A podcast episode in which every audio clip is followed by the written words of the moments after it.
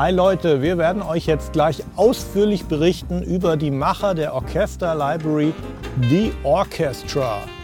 Da werdet ihr wirklich viele Details erfahren von Contact Scripting über Planung von Orchesteraufnahmen, wie ging es dann ab im Studio, wie viel Mann Orchester, wie viel Audio Engineers, wie lange hat das Ganze gedauert? Ich kann es euch schon mal sagen, über ein Jahr wurde an so einer Library gearbeitet. Ähm, und damit ihr euch nicht fragt, warum der ganze Aufwand für eine Orchester-Library, will ich euch das Ding mal kurz anspielen, weil das ist wirklich was Revolutionäres, was die hier gebastelt haben. Und das wird euch auch im weiteren Verlauf dieses Beitrags helfen zu verstehen, was hier tatsächlich für eine Leistung vollbracht worden ist. Also ich spiele es einfach mal ganz kurz auf dem Keyboard an. Das bin nur ich. Ich bin kein besonderer Pianospieler, nur ich mit dem Keyboard. Und los geht's.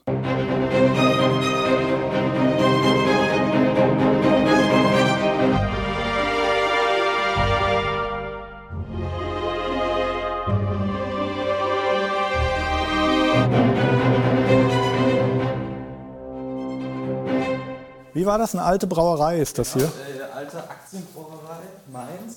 Viele, viele Studios. Genau, wir können vielleicht hier gleich mal ein bisschen äh, Eye Candy. Wie viele Studios habt ihr hier Äh, in dem Haus? Oder wie viel? Es ist ja, jeder hat ja hier irgendwie eine Workstation, Genau, oder? jeder macht so sein eigenes äh, Workstation-Ding, aber insgesamt Räume sind wir sechs. Jeder äh, hat aber seine anderen Vorlieben, wie man sieht. Äh, Micha hat eine kleine Analogschwäche. Ähm, Wir fangen jetzt nochmal mit dem Wolfgang an, weil du bist ja mit deiner Company Best Service der, der jetzt so am Anfang dieser Produktidee irgendwie stand und dann hier mit dem Team Kontakt aufgenommen hat.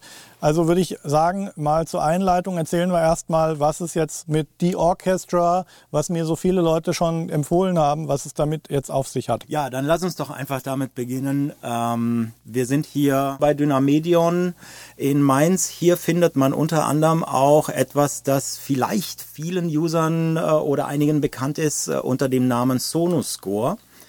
Und äh, wie es so ist, Sonoscore, die nehmen gerne mal Libraries auf, Sounds, Instrumente und alles, was dazugehört. Und so kamen sie natürlich irgendwann auch mal zwangsläufig zu Best Service. So saßen wir also dann mal zusammen mit äh, dem Tillmann und dem Pierre und haben uns unterhalten, was könnte man denn noch machen und was wäre denn interessant und ähm, äh, wir fühlten uns natürlich sofort befleißigt, unsere Ideen den Jungs mitzuteilen, was wir auch getan haben. Wir wollten eine Library, die Spaß macht, die orchestral ist, die allerdings nicht 800.000 Artikulationen aufweist. Und irgendwann sind wir auch bei diesem Spaßbegriff gelandet und haben das gesagt, wir wollen eine No-Nonsense-Library haben. Äh, sprich, wir wollten von einer orchestralen, von, einer, von einem Orchesterkörper die wichtigen Aufnahmen haben, allerdings nicht nur, damit man sie ganz langweilig spielen kann, was natürlich wichtig ist, dass man es kann. Allerdings, es sollte auch noch was Spaßiges mit dabei sein. Wir wollten Texturen, wir wollten Rhythmen, wir wollten, äh, wir wollten Dinge, die begeistern. Das auch eine, einer, der, der nicht unbedingt jetzt der Cinematic Scoring Wahnsinns Superheld ist, sich einfach mal hinsetzen kann und mal ganz auf die Schnelle etwas sehr Beeindruckendes schaffen kann. Und siehe da, es zündete sowohl bei Tillmann als auch bei Pierre. Die saßen so und haben so ähm, sich die Backen gekrault und die Haare und haben gemeint, ja, da könnten wir da, schauen wir mal. Und schon entstand diese Idee. Ich werfe mal irgendwie ganz kurz ein. Äh, Ich hatte auch vor kurzem ein, oder sehe ich gerade den Ralf Roder, das ist jemand, der sagt, die Library ist Weltklasse, vielen Dank dafür. Okay, hat sich irgendwie schon rumgesprochen. Was ich kurz sagen wollte, ist ja so die, die, die klassischen Leute, die orchestermäßig arrangieren auf dem Rechner. Die haben ja, die haben ja eine Materialschlacht in ihrem Serverraum. Also ich hatte Tim Heinrich zum Beispiel bei mir im Podcast und der hat mir ernsthaft erzählt, er hat irgendwie drei Rechner mit 128 Gigabyte RAM und weiß nicht wie viel Kerne, Xeons drin, alles miteinander verkoppelt und wenn du da allein rechnest, was irgendwie das Setup kostet, das ist ja was, was für 99,9 Prozent der User nicht zutrifft. Es dennoch aber eigentlich jeder Musikproducer irgendwie die Situation hat, dass er mal äh, orchestermäßig was machen will, äh, ob das jetzt nun jemand ist, der Hip-Hop-Beats macht und dann mal ein paar Orchester-Vibes reinbringen will. Und ja, es ist einfach so, dass das, äh, was, was viele Leute so in Hans-Zimmer-Dimensionen an Servern rumstehen haben, das hat ja einfach kaum jemand. Und die Orchestra ist jetzt nur eine Library, die im Grunde genommen auf jeden Rechner läuft, ob es nun ein einfacher iMac oder MacBook oder MacBook Pro ist, oder? Kommen wir mal zu, zu den, zu ein bisschen zu den Details. Die Orchestra, wie gesagt, nachdem es hieß, es sei eine No-Nonsense-Library, haben wir natürlich auch nicht äh, 400 Artikulationen. Okay, so viele sind es natürlich nicht, aber äh, wir haben nur die ganz basic, äh, also grundsätzlichen Artikulationen aufgenommen, das auch nur konsequent verarbeitet. Ich spreche jetzt im, Wir, weil wir hier zusammengehören mit den Leuten. Natürlich haben das die Leute hier im Hause bei Dynamedion oder noch nicht mal hier im Hause, sondern dann kommen wir später dazu aufgenommen. Aber die Library ist, nachdem sie komprimiert wurde für den Kontakt, lediglich knappe 8 Gigabyte groß. Das Geniale daran ist, dass man sie damit auf einen Laptop draufpacken kann und damit irgendwo in die Alpen, in die Berge, an die Nordsee, äh, auf Malle, wo auch immer sich hinsetzen kann und sketchen kann, arbeiten kann, vorarbeiten kann. Kann leicht passieren, dass man hinterher sogar zufrieden ist und gar nichts anderes mehr braucht. Äh, aber es ist ein wunderbares Tool zum Sketchen und zum Arbeiten. Ich könnte viele Beispiele nennen äh, von Menschen, die sehr, sehr skeptisch dieser Library gegenüberstanden, denn überhaupt Profis haben von Grund auf so eine leichte Aversion gegen, gegen äh, Instrumente, die auf einmal alles automatisch machen können. Die Orchestra kann nicht alles automatisch machen, aber man hat genügend Einfluss auf die Rhythmen, die da drin entstehen und auf die, auf die Texturen, dass man etwas Eigenes erstellen kann.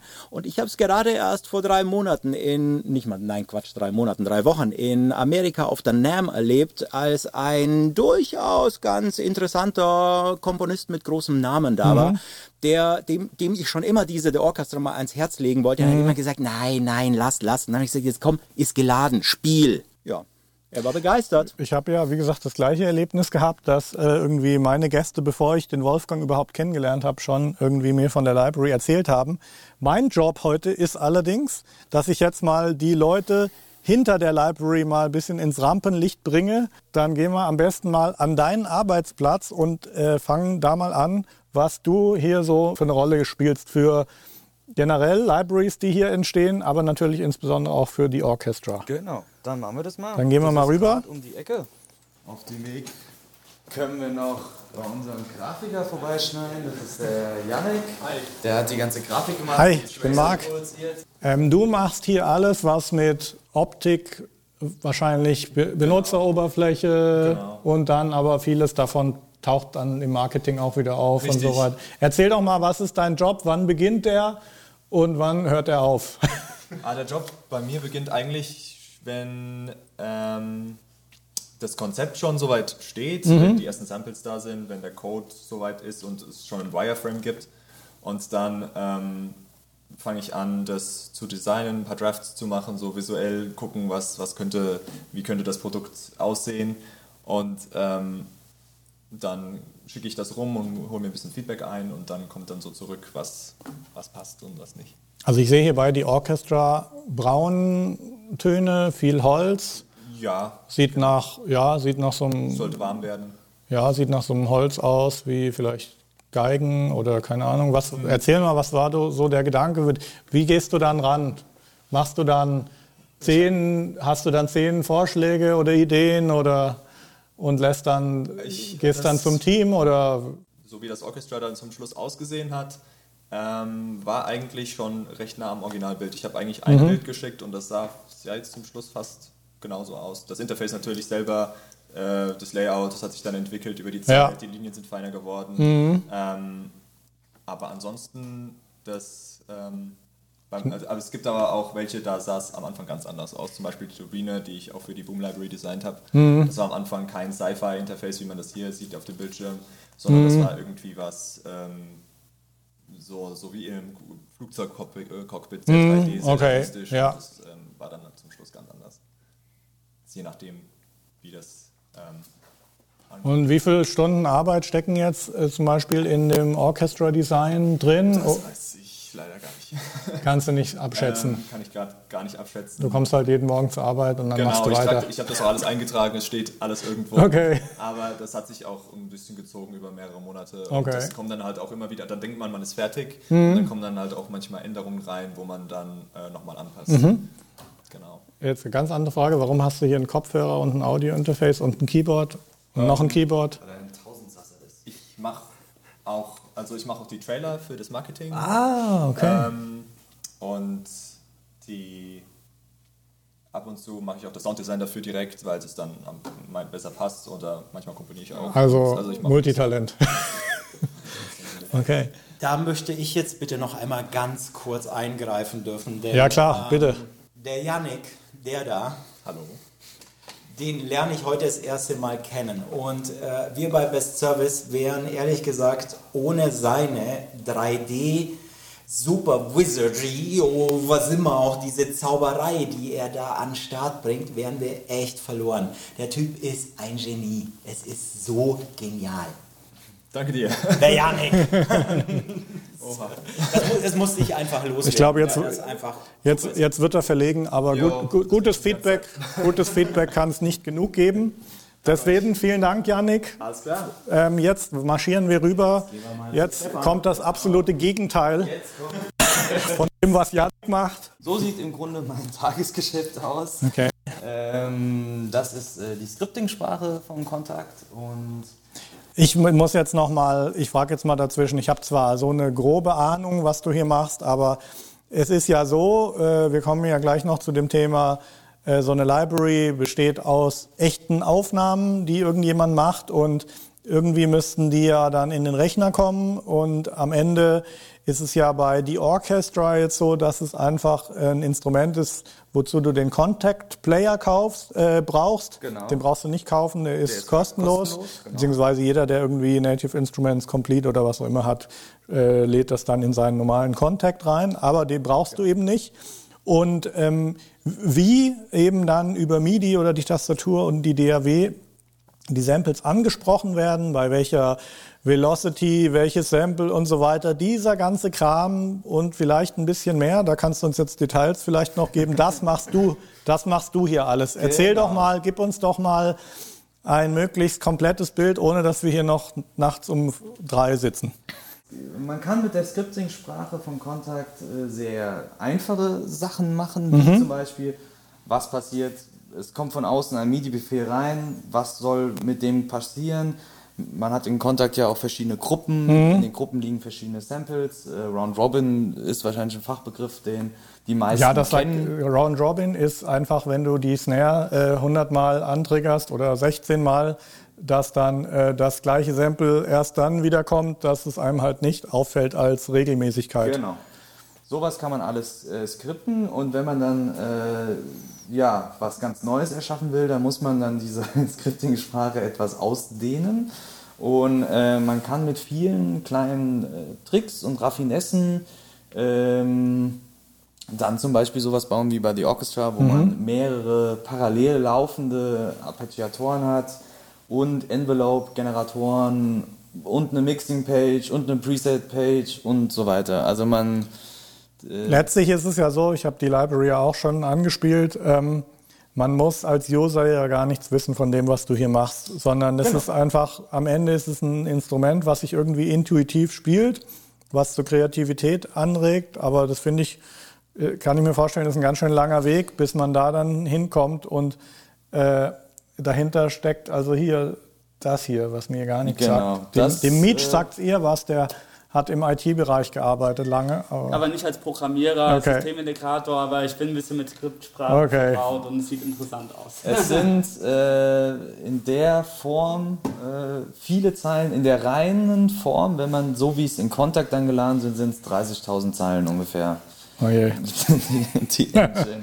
Okay. äh, genau, also und ähm, Es ist äh, entstanden ja im Grunde die Idee mit den zwei parallelen Arpeggiatoren, äh, geht zurück auf unsere Origins-Serie, äh, wo wir aber nur zwei Instrumente haben und ähm, da kann Steffen äh, später uns noch ein bisschen mehr dazu erzählen.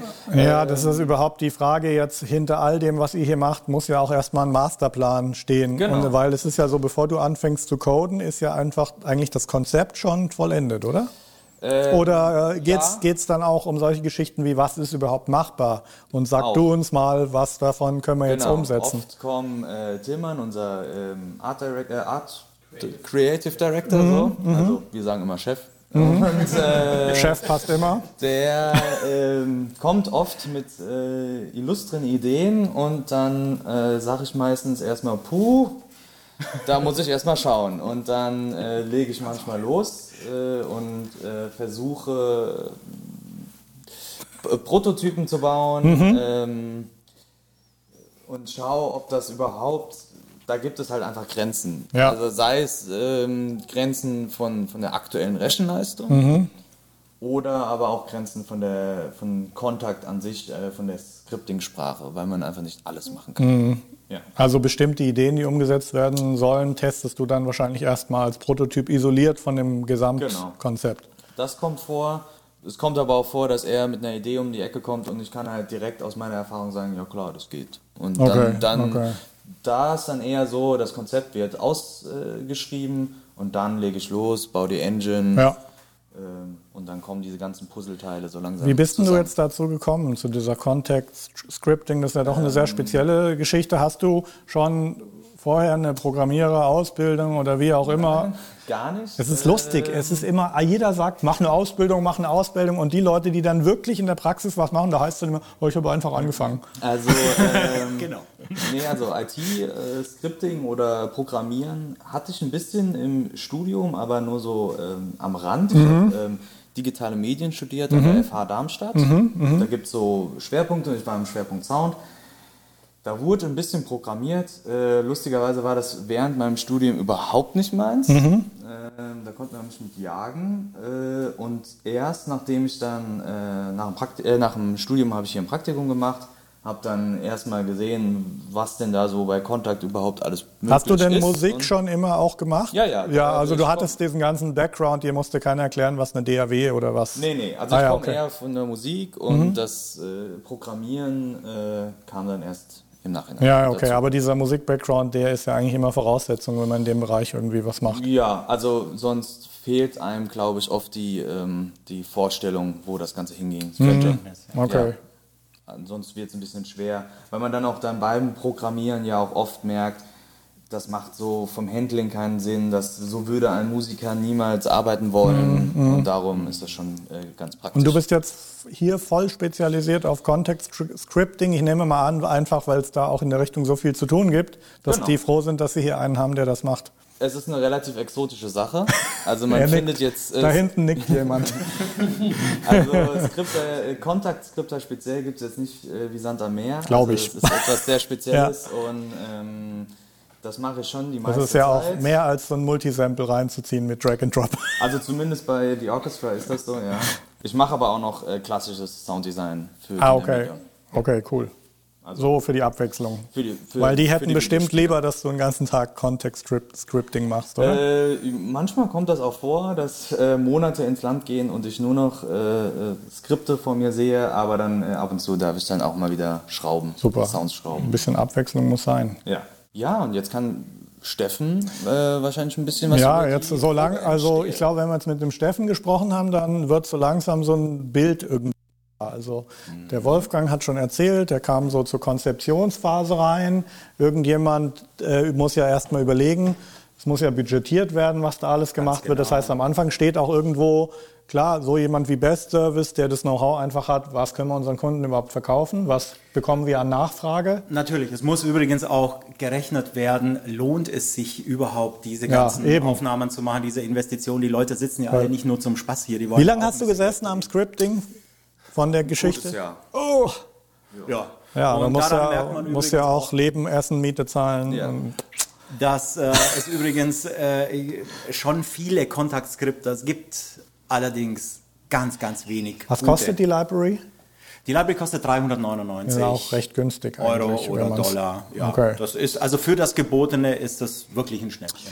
Ja, ich wollte jetzt gerade noch mal erzählen, am Anfang muss erst mal jemand da sein, der sagt, da ist irgendwie ein Markt für da, weil das ist ja nichts, wo man jetzt mal drauf los, so, wir machen jetzt mal eine Library, gucken mal, ob es funktioniert Ja. und so, sondern das ist dann, geht dann schon in Richtung, ja, so, der Unterschied ist ungefähr so, wie ich mache mal zufällig als Singer-Songwriter ein Lied oder ich drehe einen Film in Hollywood.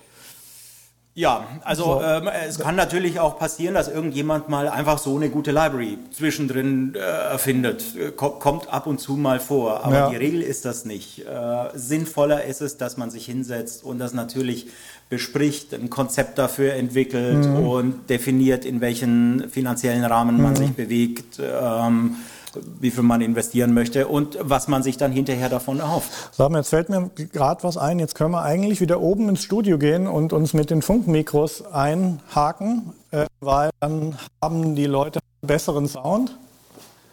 Weil das wird jetzt schon etwas ausführlicher, was jetzt als nächstes kommt. Denn alles, was geskriptet wird, muss ja erstmal aufgenommen werden.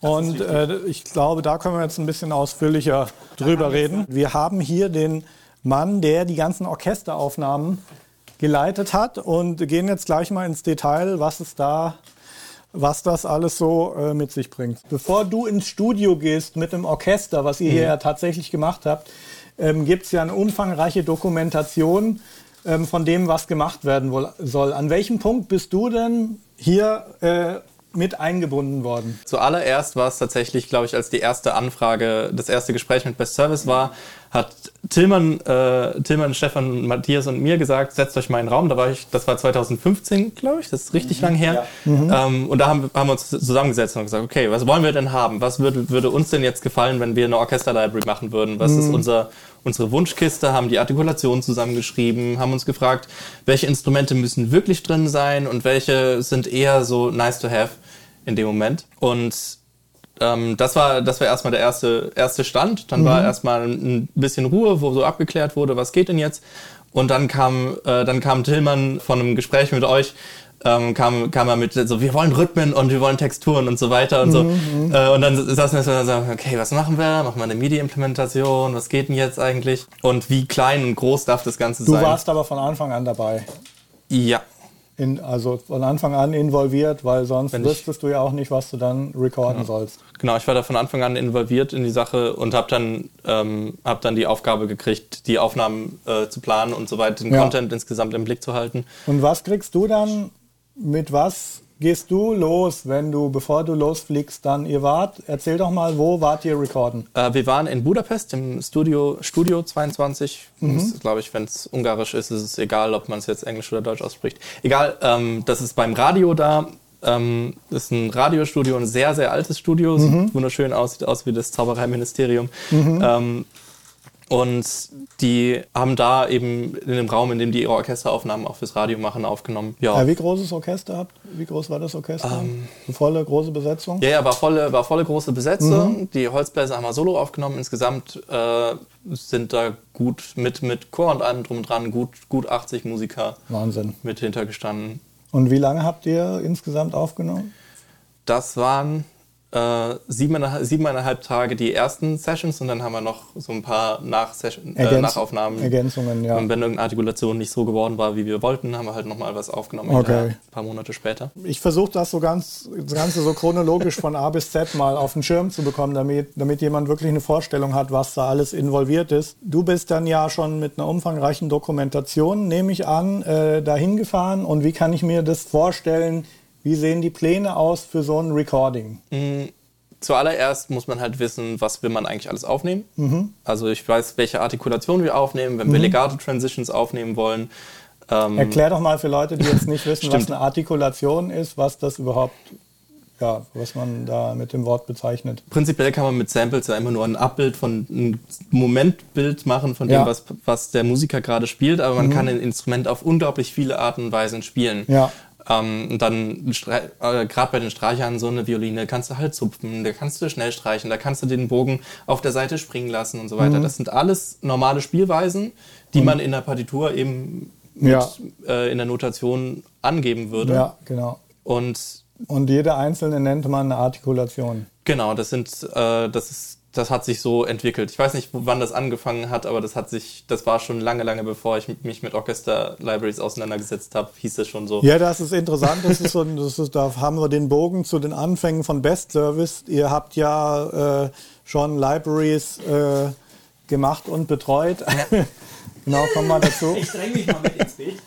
Ähm, also ich habe in, den- ich hab in den 80ern schon Musik gemacht und wir haben ja äh, vor kurzem uns mal unterhalten, da gab es Best Service schon, du bist später dazugekommen, aber die Hardware-Sampler, die hatten ja ein einfaches äh, Velocity-Switching, das heißt, du hattest entweder wie st- stark du gedrückt hast, hat, haben sich die Sounds geändert oder keine Ahnung, konntest du auch aufs Modulationswheel legen und so. Es war natürlich damals alles sehr begrenzt, weil die Speicherkapazitäten der Sampler in den 80ern halt keine Ahnung, ich glaube, das größte der Ja. Gefühle war beim ersten Emu 2, glaube ich, 19 Sekunden oder irgend sowas. Ja, ich- also äh, schon aus der besseren Zeit war ich erst neulich bei einem Freund, der hat seinen ESI 32, Fachbegriff muss man nicht unbedingt kennen. Hardware-Sampler, 19 Zoll, hatten alle genau, Musiker hatten damals. Alle damals, war günstig, war toll, war irgendwie der Wahnsinn. Und da konnte man auf stolze 32 Megabyte RAM zugreifen. Megabyte. Ja, Megabyte. Okay. Ja, super. Also es gibt viele Leute, bei denen ist die Bassdrum heutzutage größer. Ja. Ähm, deswegen, ja, damals war das natürlich anders. Und ähm, ja. Äh, Und das hat sich also dann äh, natürlich mit der Entwicklung von CPUs, RAM und so weiter, irgendwann ist das Ganze in den Rechner gewandert. Das hat einen sehr interessanten Weg genommen. Also ähm, vielleicht eine ganz, ganz kurze Anekdote, dass die mir die liebste ist zu dem Thema, wie das mit Best Service entstanden ist, auch wenn sie vielleicht nicht ganz hundertprozentig äh, weiß, aber einer der Eigentümer Hauptsache sie ist unterhaltsam. Musikshop damals, ja, sie ist auf jeden Fall unterhaltsam. Also ich, ich, mir wurde das auch so erzählt. Legende Äh, sozusagen. Das ist eine Legende und zwar war ein, äh, einer der Eigentümer von dem Musikshop, dem Laden, in dem wir damals gearbeitet haben, der Teil von Best Service und vice versa war. Äh, kamen gerade Sampler auf und äh, der, der stand so ein Sampler im Rack und der Mensch war Verkäufer, der hat dort verkauft. Und dann kommt der Kunde und steht vor diesem Sampler und guckt ihn an und sagt, aha, was ist das? Okay, große Erklärung, Sampler kann dies und jenes, aha, gibt es dafür ein Akkordeon? Und äh, dann guckt der Verkäufer natürlich verdutzt und sagt, Akkordeon? Äh, nee, hat aber sofort scharf nachgedacht und sagte, okay, Mikrofone haben wir hier im Haus, äh, mein Onkel hat ein Akkordeon. Du Kunde, komm noch in einer Woche wieder.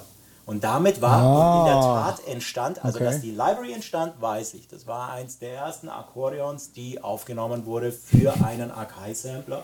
Muss damals der 900er gewesen sein, der steht bei Best Service immer noch ähm, Ja, im irgendwann, Regal. irgendwann hat ja der erste Mensch einfach ein Mikrofon an ein echtes Instrument gehalten und dann war es das erste Sample.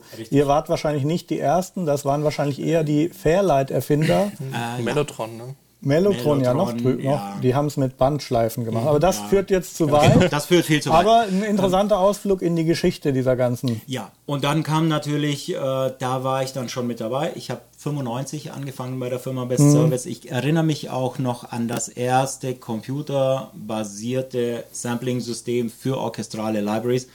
Das war der Gigasampler damals. Genau, das stimmt, war ja. ein Knaller. Das Ding konnte, wie der Gigasampler schon im Namen sagt, ein Gigabyte RAM verwalten. Und für die, haben, die haben damals, die waren die ersten, wo nur der, der Start von dem Sample ins RAM geladen wurde und der Rest gestreamt, oder? Ja, das würde jetzt, also das genau auszuloten, würde auch sehr weit führen. Es gab damals sehr viele Streitereien zu diesem Thema, Mhm. wer eigentlich dieses sogenannte Direct from Disk Streaming erfunden hat. Aber es war natürlich ein wichtiges Element, wie du schon sagst, ist- dass nur der, der Anfang eines Samples ins RAM Das ist geladen quasi wird. die, die, die Hochzeit von, von Sampling-Instrumenten und ähm, Harddisk-Recording. und Streaming von der Richtig, Festplatte, ja, ja, genau.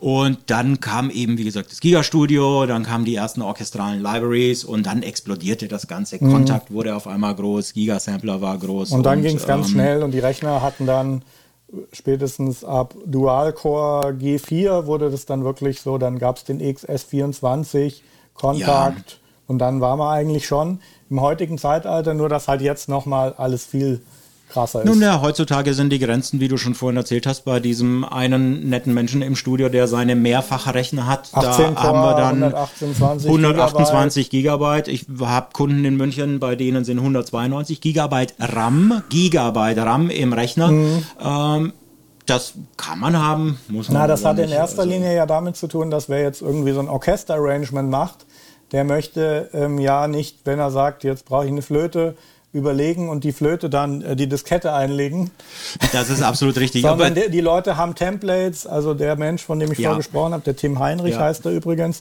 kann ich hier auch featuren, den kennst du auch, haben wir auch noch festgestellt. Hm. Ähm, der sagt, sein Template hat ja, 600 Spuren. Ja.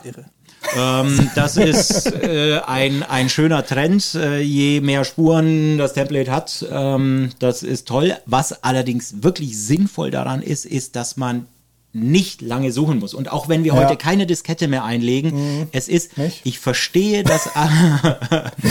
wir haben noch welche in der Ja, Firma okay. rumliegen. Dir?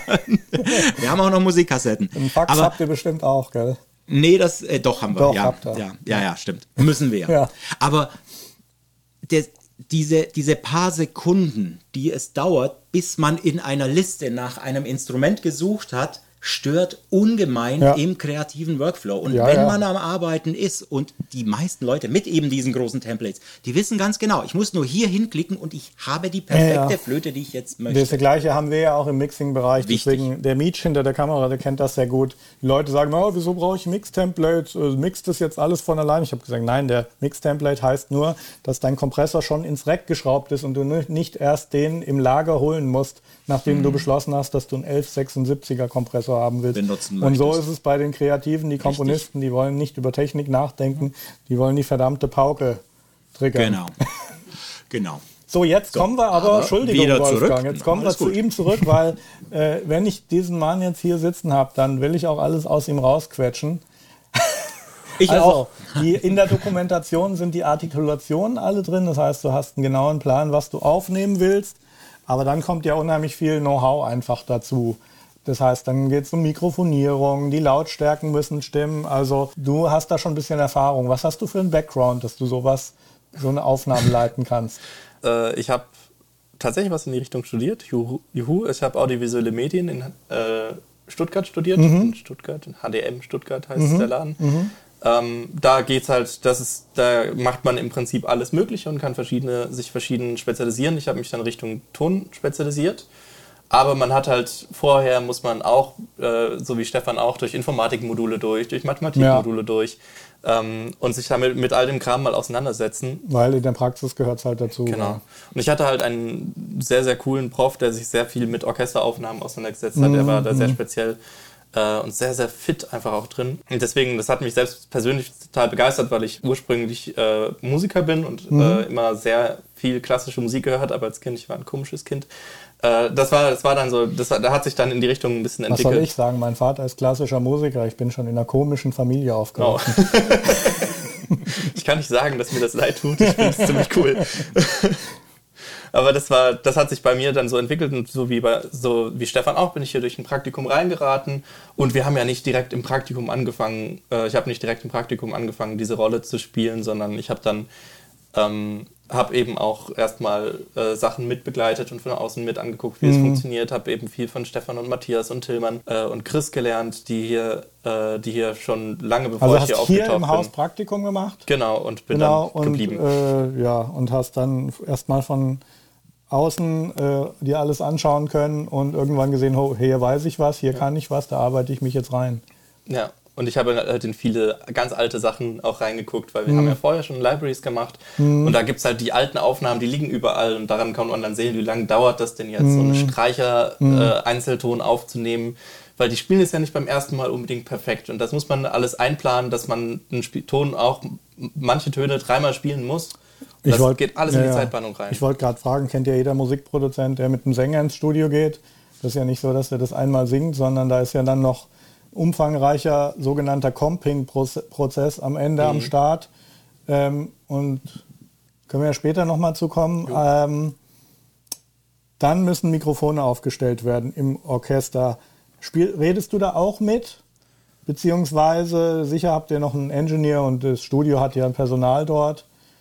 Äh, erzähl doch mal jetzt aus äh, so diese Audio-Engineering-Aspekt im Studio, der dann stattfindet, weil irgendwie muss ja das, was aufgenommen wird, dann auch soundmäßig dem entsprechen, was ihr eigentlich euch vorgestellt habt. Also wir hatten in dem Fall den Vorteil, dass wir mit speziell diesem Studio schon ganz oft äh, von Dynamedion aus Ja. für äh, Musikaufnahmen zusammengearbeitet haben. Das heißt, wir wussten ganz genau, wie die arbeiten, wen wir ansprechen Ja. müssen.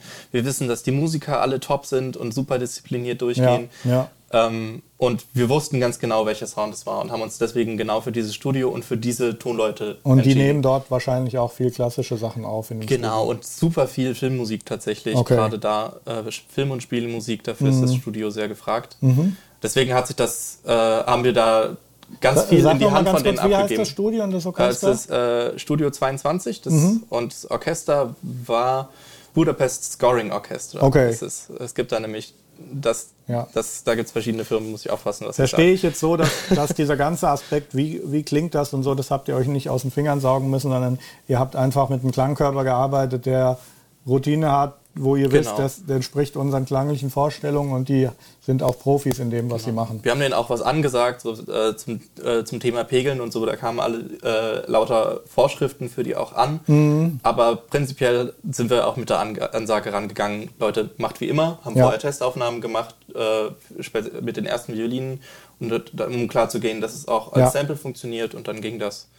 Und dann haben wir das denen im Prinzip in Vertrauen gegeben, Mit- weil wir wussten, die machen das gut. Welchem System habt ihr das aufgenommen? Mit welcher DAW? Und falls du noch mehr weißt, Äh, es war ein Pro- Wandler, Pult und solche Geschichten? Äh, es war ein Pro Tools äh, System Mhm. und es war es ist eine ältere SSL-Konsole gewesen, glaube ich, auf der das Ganze gelaufen Okay, ist. da, Aber da können wir wahrscheinlich, nicht, was. das können wir mal googeln und Genau, in die, das kann man in die alles- Comments kann man gibt- alles gibt sicherlich Bilder von diesem ja, Studio. steht, steht auch auf der Produktseite von The Orchestra dabei, Mhm. wenn ich mich nicht irre, weil das ja immer wieder für viele Leute interessant ist. das Ähm, schauen wir uns auch Genau, an. es steht da alles. Äh, ich weiß, dass unfassbar viele Neumann-Mikrofone eingesetzt Mhm, wurden. Ähm, die haben fast alles, fast alles mit Neumann mikrofoniert da und, und ein Ambient DPA. Ich weiß auch nicht. Und habt ihr dann, habt ihr dann mit, habt ihr dann, wie ihr die Aufnahmen mitgenommen habt, ähm, mit den Einzelspuren der Aufnahme weitergearbeitet oder gab es schon quasi so einen Mix, einen Stereo-Mix von dem Ganzen oder beides parallel? Äh, wir haben Der Audio-Engineer in mir kommt jetzt raus. Weil ich habe selber eine SSL in meinem Studio stehen. Vielleicht demnächst mal könnt ihr zu mir kommen mal. Schauen wir uns das mal an.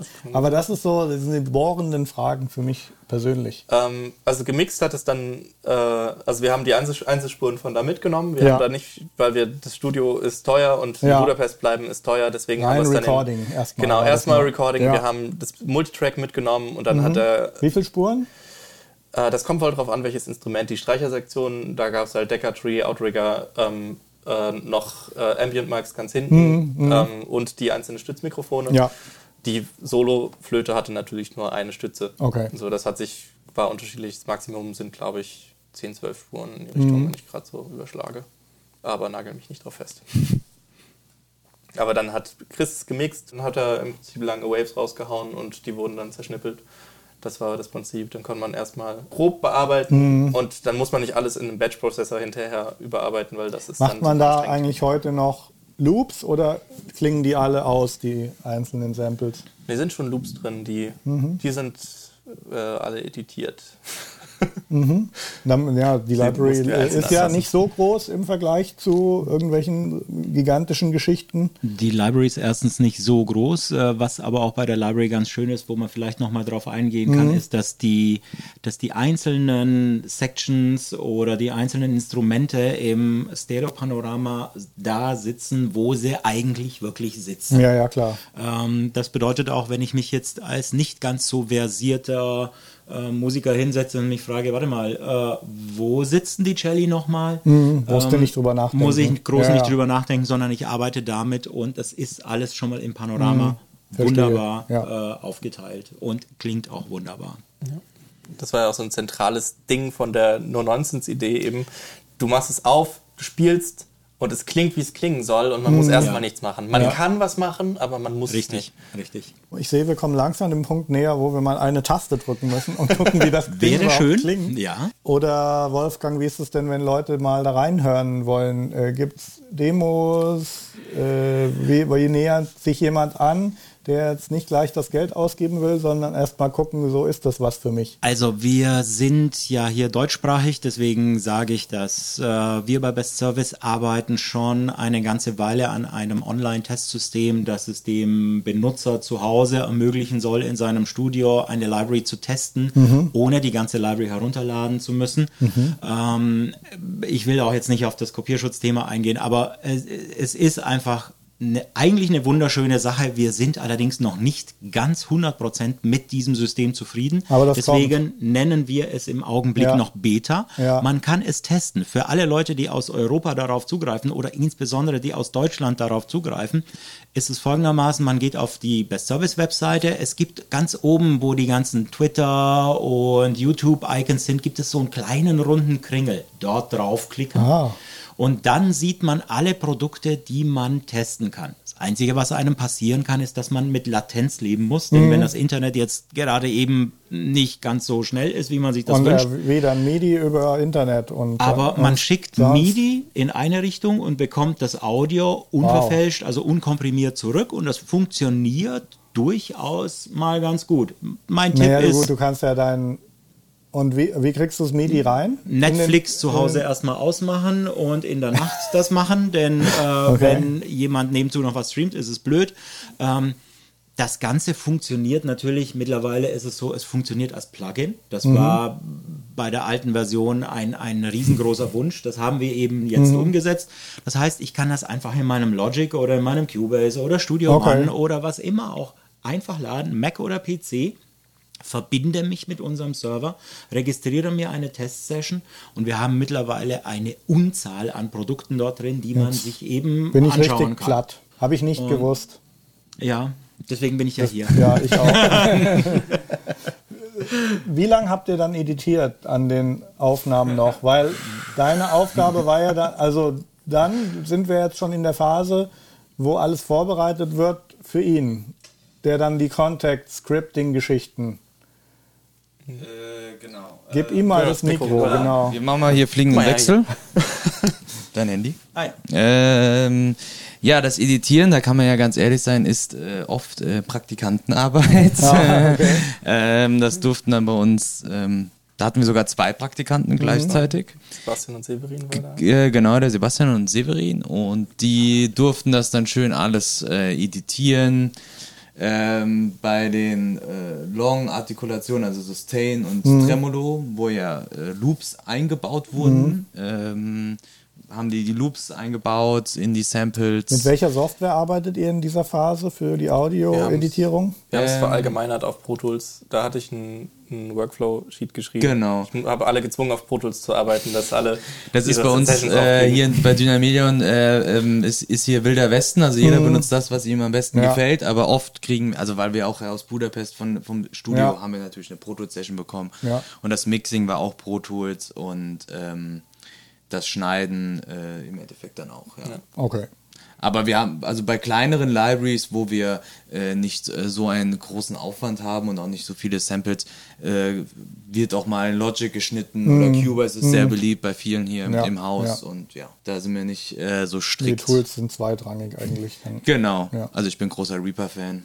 Ähm, Editing geht da, geht nirgends schneller. Genau, und äh, die haben dann die ganzen Samples geschnitten, äh, auch benannt, äh, teilweise noch äh, Denoising gemacht. Dann äh, fing es dann so langsam an, dass man Prototypen bauen konnte in Kontakt, also die Samples reinladen. Äh, klingt's denn auch gut? Das ist ja immer so ein bisschen, äh, hat man dann ein bisschen Angst und Bange, ist man dann, äh, ob's denn, weil bis zu Da- da dem... bist du dann schon involviert gewesen für die Prototypen? Oder? Äh, Genau, ja. Ja. Also ich habe dann Weil schon. du, du kannst das schneller als die anderen wahrscheinlich, so ein Ding bauen. Ja, ich baue dann halt schon ein grobes äh, System, dass man Mhm. die Samples, da war noch nicht diese komplexe Engine drin, aber man konnte halt einfach mal so ganz klassisch die Samples antesten Mhm. und äh, ein Gefühl dafür bekommen. Weil meistens äh, bis zu dem Punkt äh, weiß man ja nicht, wie klingen jetzt die Samples dann, wenn man viele Akkorde hintereinander Ja. Äh, sind da irgendwelche Störgeräusche drin, die man bei dem einzelnen Sample gar nicht unbedingt hört. Ja. Mhm. Und ähm, so geht dann der Prozess. Mhm. Genau. Wie kann ich mir denn da das, die Scripting-Sprache, die hat ja Native Instruments entwickelt, richtig? Genau. Wie kann ich mir da, gibt es da dann eine Zusammenarbeit, dass du dir Hilfe holen kannst von denen, wenn du Fragen zu irgendwas hast? Oder ist das eine Plattform, die ist veröffentlicht und dann bist du auf dich gestellt, was du damit machst? Ja, im Grunde zweiteres. Außer Mhm. man macht ein äh, Produkt mit Native zusammen. Aber eigentlich die meisten Skripter sind äh, autodidaktisch da äh, rangekommen. Ja. Äh, äh, und es gibt eine Dokumentation über die ganzen, über die Syntax, also die ganzen Befehle, die Mhm. möglich sind. Die äh, findet man, wenn man halt Complete oder Contact installiert, dann halt bei den ähm, Das das dabei. und so. Genau, das ist ein PDF. Kann jeder machen und anfangen, wenn er Bock hat. Genau, es ist eine PDF, da kann man die ganzen Befehle, da sind auch Mhm. manchmal noch kleine äh, Beispiele dabei. Also ich habe mir das auch alles selbst beigebracht. Ähm, es gibt ein ganz tolles Forum, das VI Control Forum.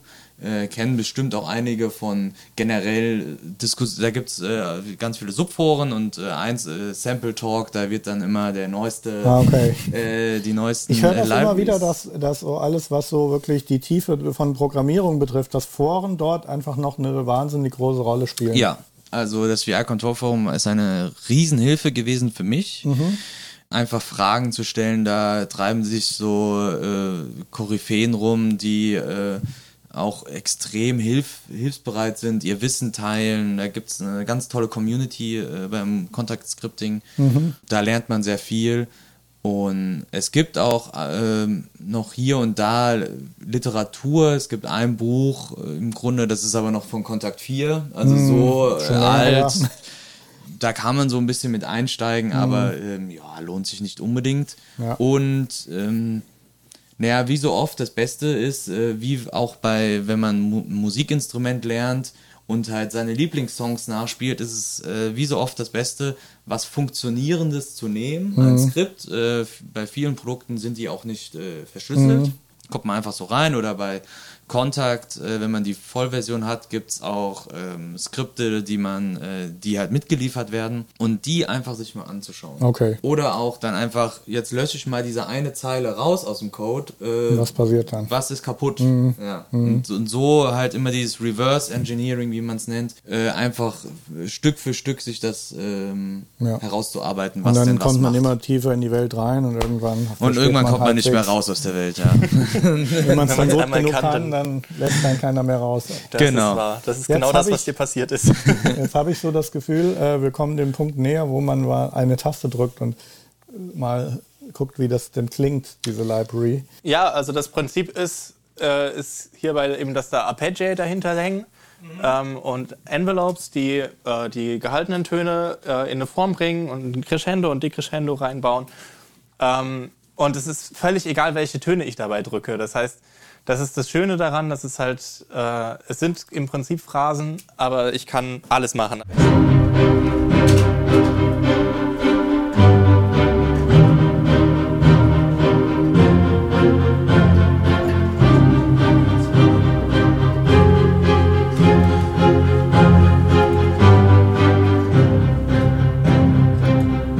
Genau, das ist jetzt eines der sehr einfachen Presets. Das sind nur Streicher.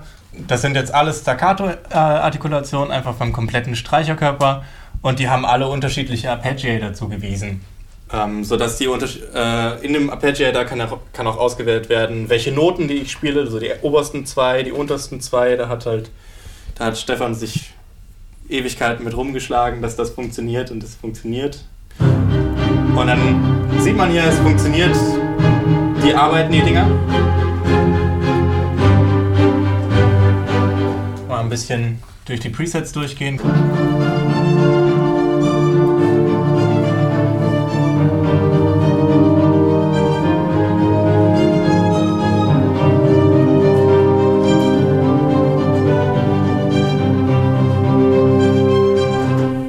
Nach dem Prinzip kann man, das sind jetzt wirklich einfach nur Akkorde, die man spielt und das Ding äh, das Ding ist, die Software spuckt einem dann erstmal Patterns aus, die Sinn ergeben, die funktionieren. Fügst du dann bestimmte Intervalle hinzu? Also wenn du jetzt so einen Moll-Akkord noch eine 2 oder eine 6 hinzufügst, dann berücksichtigt er das oder wie kann ich mir das vorstellen? Ähm, der, der geht danach, welche, wie viele Zahlen, äh, wie viele Noten er gleichzeitig hat. Dann geht er, geht er so durch Mhm. ähm, und, und wenn du ihm gesagt hast, nimm die oberen zwei, dann werden auch nur die zwei vom Arpeggiator angeguckt und dann machst du das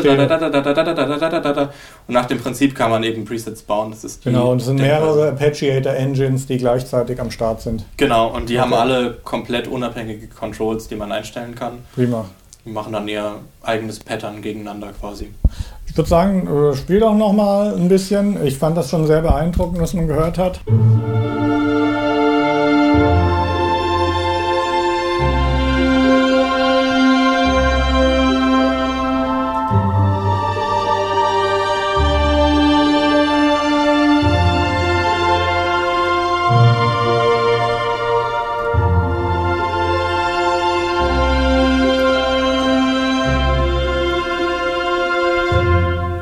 Du hast jetzt an sich nur, natürlich sehr gefühlvoll, aber du hast eigentlich nur Akkorde und ja, so ein paar Durchgangsnoten Genau. noch Und- gespielt, gell?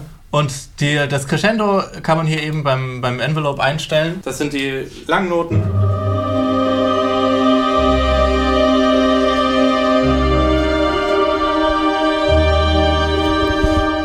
dass es ein bisschen aufgeht und wieder zugeht und ein bisschen, bisschen Ausdruck kriegt da drin. Das war die Idee hinter diesen Modulen. Mit dem Modwheel kann ich das hier hoch und runter skalieren, wie stark diese Arpeggiator greifen. Das heißt, äh, wenn, wenn man hier nichts, nichts hört und nichts und es so aussieht, dann hat man das Modwheel ganz unten.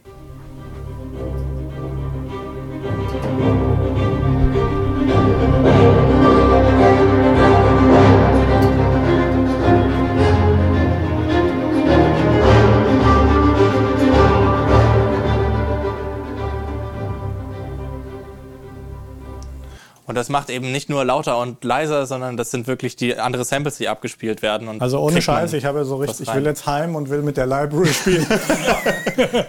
Was ist denn der, der Driver von diesem Business, sage ich mal? Vielleicht an euch beide mal gefragt, jetzt du als Library-Macher, du als jemand, der auch an der Vertriebs- und Verkaufsfront ist.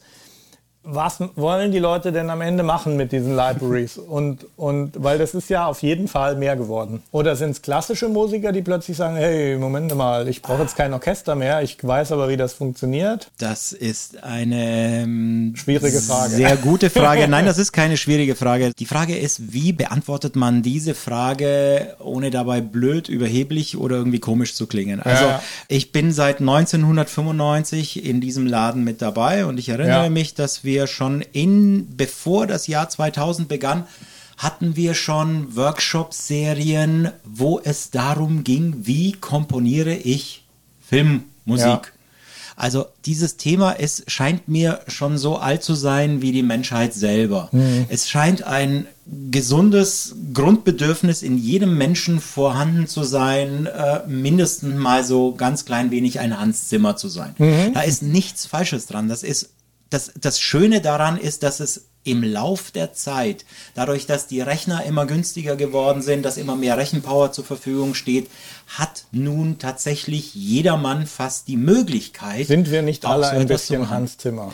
Wär- wären wir gerne und ich sag mal, es ist eigentlich für mich persönlich, also ich ich habe früher selber auch Musik gemacht, aber ich habe es irgendwann aufgehört, weil ich wollte diesem ewigen Kampf nicht unterliegen, äh, das verkaufen zu müssen. Ich mache nur noch Musik für mein eigenes Vergnügen. Ich speichere abends nicht mehr. Ähm, aber es macht so viel Spaß und ich finde, genau das ist es wert, dass man sich an die Kiste setzt, Ja. dass man einfach mal einen Moment der inneren Frieden, des Friedens, Ruhe, Spaß, äh, Excitement, alles zusammen hat. Nee, ich finde ich find das also wie, so wie ich halt gerade richtig schon Bock gehabt habe, obwohl ich äh, im Moment eigentlich als Produzent nicht aktiv bin, sondern eher als Mixer und Ja. Audio-Engineer, hat man richtig Bock irgendwie. Ich kann mir vorstellen, wenn ich da mal anfange, da wird es spät in der Nacht, bis ich dann mal aufhören kann. Das wird ganz bestimmt passieren, ist schon auf ein paar Workshops oder bei, bei ein paar Messen, auf denen ich war, wenn dann Leute kommen und sie setzen Ja. sich hin und spielen dann. Es ist, es ist egal, ob Männlein, Weiblein, äh, wenn dann irgendwelche romantischen Settings geladen werden. Man kann sofort ein Erfolgserlebnis haben Ja. und das ist toll. Ich will aber trotzdem noch einmal erwähnen, ähm, äh, wir sollten jetzt die Orchestra nicht nur darauf reduzieren, dass es so ein Pattern-Automat ist. Die Orchestra hat ein wirklich sehr gutes Sample-Set mit drin, mit dem man hervorragend arbeiten kann.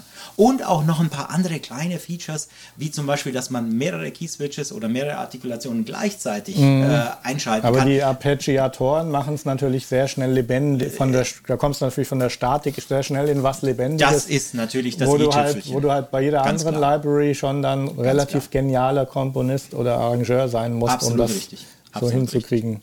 Also es ist auch ganz fantastisch, weil du vorhin gefragt hast zum Thema, äh, wie werden diese Arpeggiatoren aufgeteilt. Es ist sehr interessant, wenn man es dann mal spielt und man greift einen, äh, ich sage jetzt mal einen Akkord mit zwei Noten, äh, ist immerhin, sind schon mal zwei Noten und dann kommt der dritte dazu und mittlerweile, wir verkünden gleich noch eine, eine gute News, wenn du dann auf einmal fünf Tasten gedrückt hast, wie du merkst, wie die sich gegenseitig, wie immer was Neues dazukommt, was Neues entsteht, obwohl man sagt, naja, eigentlich ist es ja nur so ein Arpeggiator, äh, ich weiß ja, was der macht.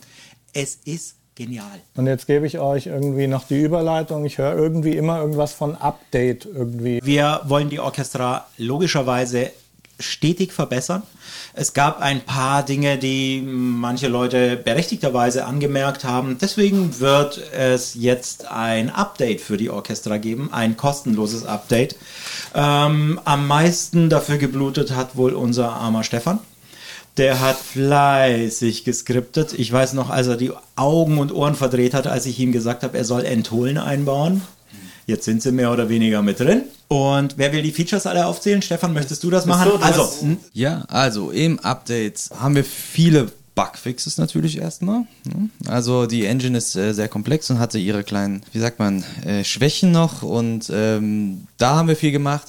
An neuen Features haben wir zum Beispiel ähm, die Möglichkeit im Mixer aus Kontakt. Äh, wir haben ja fünf Slots, in die man frei die Instrumente reinlegen kann. Jetzt kann man im Mixer diese Slots als Multi-Output wieder in die DAW rausschicken, weil sonst hat man ja einfach nur einen, einen Stereo-Stream. Das ist komplett neu jetzt. Äh, das ist jetzt neu. Okay. Das kennt man eher so von äh, Drum Libraries Ja. oder so. Äh, das kann man jetzt machen, dass man halt sagen kann, okay, ich will jetzt auf dem einen Instrument noch mein, was weiß ich, Flanger drauflegen oder wie auch Ja, immer. oder du führst Stamps, Ähm, Stamps in den Pult oder sowas. Genau. Ja, ja, genau. Dann haben wir im Arpeggiator ein paar äh, Sachen erweitert. Man kann jetzt, ähm, das hatte Steffen vorhin schon erwähnt, man kann dem Arpeggiator sagen, wel welche Noten er beachten soll. Nur die tiefste, nur die zwei tiefsten Noten, nur die in der Mitte. Jetzt haben wir ähm, noch die Top-3-Setting eingebaut. Das ist ganz interessant, wenn man halt äh, mit vier Tönen arbeitet, dass man nur die obersten drei Töne in einen Akkord, äh, in eine Arpeggiator reinschicken kann. Wir haben jetzt auch Triolen. das war eigentlich, äh, die Triolen waren das allererste Feature, was direkt äh, gewünscht wurde äh, nach dem Release. Das ist jetzt möglich. Wir haben auf eine neue Settings-Page, da kann man einen Humanizer anschalten, der dem Ganzen noch ein bisschen mehr Feeling gibt. Das Maschinelle, was mh, unserer Meinung eh nicht äh, sehr stark in der Library vorkommt, aber man kann es noch ein bisschen äh, kaschieren. Man kann ähm, auf der Settings-Page auch andere MIDI-CCs, also MIDI-Nummern auswählen, um dann äh, statt mit dem Mod-Wheel die Dynamik hoch und runter fahren zu können, zum Beispiel mit einem äh, äh, Expression-Pedal das zu machen. Dann muss man nicht die, die eine Hand opfern. Ich bin so beeindruckt, dass du das alles auswendig kennst, aber da, da, das war dein Leben die letzten Ja, Monate. genau. Dann ein sehr, sehr äh, schönes Feature. Wir haben ein neues Instrument. Äh, wir ähm, führen ein Glockenspiel jetzt ein. Mhm. Das gibt es sowohl in der Engine als auch als Single-Instrument. Das äh, bringt nochmal eine sehr schöne Klangfarbe hinzu. Mhm. Ah ja, dann unser, auch ein ganz tolles Feature. Wir haben jetzt User-Presets. Eigentlich richtig wichtig. Das Man hat jetzt die Möglichkeit, als User sein eigenes Preset abzuspeichern und auch zu exportieren. So kann man halt mit seinen Kumpels äh, wie eine kleine Datenbank aufbauen, kann Presets austauschen. Ähm, Und das Ganze ist jetzt eine 2.0-Version oder eine 1.1. 1.1. Oh, da habt ihr euch noch viel vorgenommen. ja, genau. Das ist kostenlos. Das kostet den Super. User nichts. Okay, top. Ich fand es auf jeden Fall super, super unterhaltsam, habe total viel gelernt, habe auch total Bock, irgendwie die Library jetzt nochmal anzutesten. Ich habe sie bei mir schon installiert, aber äh, ich habe wohl nur an der Oberfläche gekratzt bisher, weil was ihr hier äh, kurz in der, ein paar Sekunden vorgeführt habt, hat Geschmack auf mehr gemacht. Also vielen Dank, Wolfgang, äh, dass du es möglich gemacht hast, hier äh, in die heiligen Hallen der Entwicklung mal reinzuschauen und persönlich äh, ohne Tabus Fragen stellen zu dürfen. Vielen Dank an die wunderbaren Jungs hier von Dynamedion, Sonoscore, die, die einfach toll sind. Ja, ist klasse. Ja. Vielen Dank, dass wir da sein durften. Was ich noch erwähnen wollte, es ist ein riesiges Team hier. Das ist auch sehr schwer oh, erfassbar, ja. was die hier alle am Start haben. Die machen aber unheimlich viel Musiken auch für Videogames. Machen wir ein bisschen Name-Dropping. Ja, wir machen mal ein bisschen Name-Dropping. Also, das Mutterschiff äh, heißt Dynamedion. Ähm, ist eine der größten äh, Audio-Kompositions- und Sounddesign-Dienstleister Europas. Wir machen Games, äh, teilweise auch äh, Filme. Äh, ja, nennen mal ein paar Games, die viele Leute kennen. Äh, wir, die Anno-Reihe ist äh, unser, unser kleines äh, Steckenpferd, da machen wir eigentlich schon immer die Musik für und auch Sound teilweise. Äh, wir haben Crisis, äh, haben mhm. wir die Musik gemacht. Gerade ähm, Steam Top 5, Total War Warhammer 2. Genau, mhm. Total War haben wir viel gemacht, äh, Elder Scrolls Online, äh, Angry Birds. Ja, ähm, man muss immer also so ein bisschen aufpassen, was man so sagen darf. Ja, aber, ja, ja, ja. Aber, Lords of the Fallen zum Beispiel war noch so ein großes Ding. Genau, also da passiert immer sehr viel. Wir haben auch noch als Sublabel die Boom Library, die bei Sounddesignern sehr beliebt ist. Mhm. Das sind reine Soundsammlungen. Mhm